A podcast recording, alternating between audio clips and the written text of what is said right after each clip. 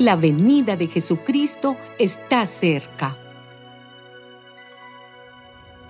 También me dijo, no guardes en secreto el mensaje profético que está escrito en este libro, porque ya se acerca el tiempo de su cumplimiento.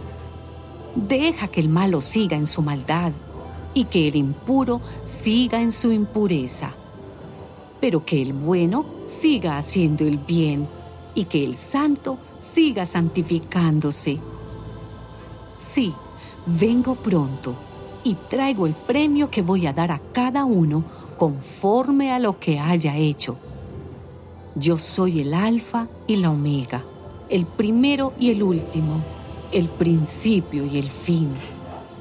Dichosos los que lavan sus ropas para tener derecho al árbol de la vida y poder entrar por las puertas de la ciudad. El Espíritu Santo y la esposa del Cordero dicen, ven. Y el que escuche, diga, ven. Y el que tenga sed y quiera, venga y tome del agua de la vida sin que le cueste nada. A todos los que escuchan el mensaje profético escrito en este libro, les advierto esto.